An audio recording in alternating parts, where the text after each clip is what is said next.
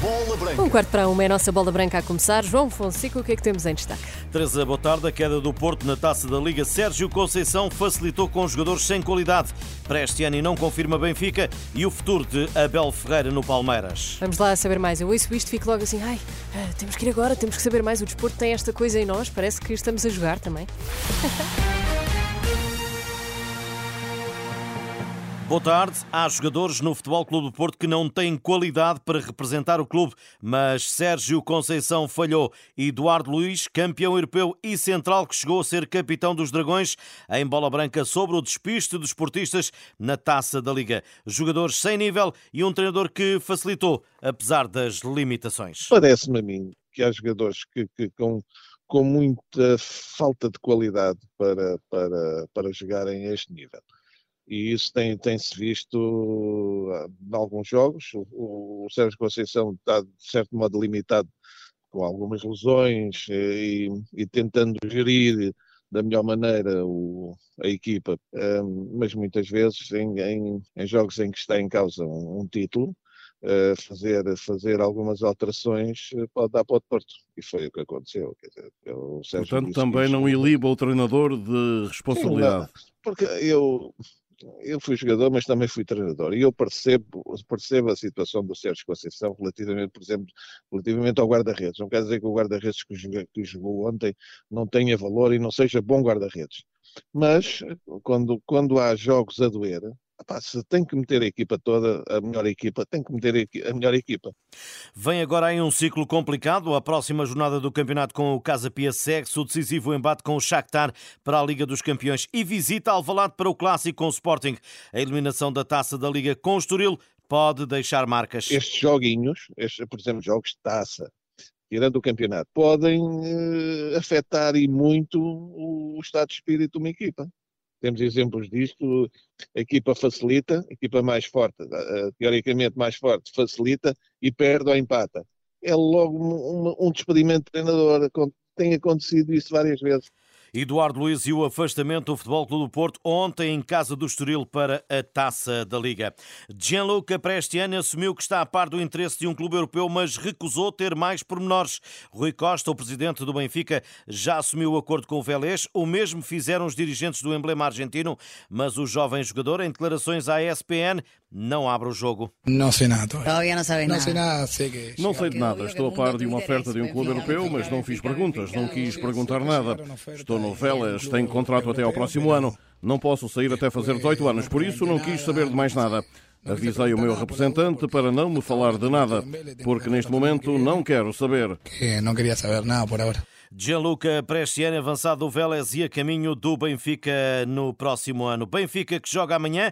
Os encarnados entram na 13ª jornada no Estádio da Luz, marcado pelos empates com o Inter para a Liga dos Campeões e mais recentemente com o Moreirense. As Águias jogam em casa frente ao Farense. Roger Schmidt fala em conferência de imprensa daqui a pouco, à uma da tarde. José Mota, no São Luís, já lançou a partida. Ambicionamos uh, trazer eh, pontos, nomeadamente do Estado da Luz.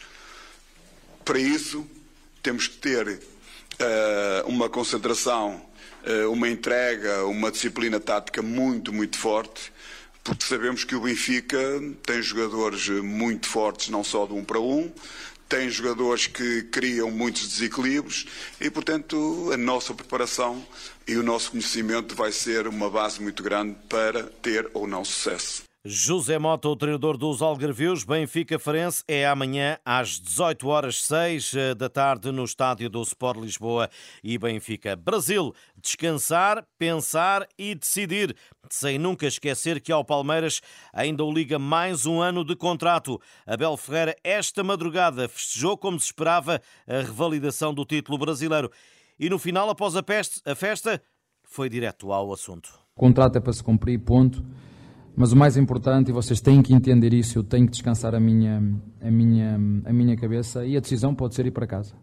Pode ser uma das, pode ser ir para casa, pode ser ficar em casa. E mais. Não deixa de ser verdade que eu tenho um bom contrato aqui, não posso não o dizer, mas eu quero ter tempo para gastar o meu dinheiro. Eu quero ter tempo para gastar o meu dinheiro.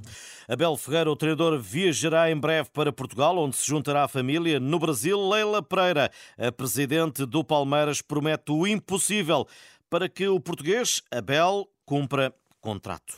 O Abel tem contrato conosco até dezembro de 24. E eu acredito que ele vai cumprir esse contrato. O Abel é um, é um profissional muito sério, muito sério sabe? Então eu estou tranquila por causa disso, sabe? Porque e nós eu, eu farei o possível e possível para que ele fique conosco. A declaração, a afirmação de Leila Pereira, a presidente do Palmeiras, depois dos adeptos pedirem a Abel para ficar três temporadas no Palmeiras, nove títulos. Abel Ferreira em Portugal em breve para decidir o seu futuro. Ciclismo, final no Alto do Malhão e contra-relógio em Albufeira são novidades anunciadas para a volta ao Algarve a celebrar as Bodas de Ouro. A Algarvia, como é conhecida, vai para a estrada a 14 de fevereiro numa organização da UCI e com Delmino Pereira, o presidente da Federação Portuguesa de Ciclismo e vice da União Ciclista Internacional, a explicar porque espera a presença de alguns nomes de peso do pelotão internacional. Temos esse desejo, temos a expectativa que este ano as equipas venham os seus melhores corredores. O ciclismo eh, hoje eh, está muito evoluído em termos de treino e descanso e os corredores não podem fazer viagens e têm que ter aqui muito cuidado com os fusos horários, tudo conta para os resultados.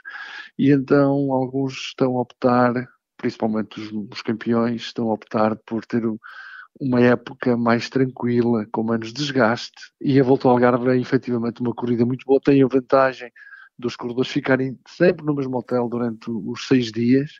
E sobre o traçado? É uma corrida muito equilibrada, com duas chegadas clássicas para sprinters.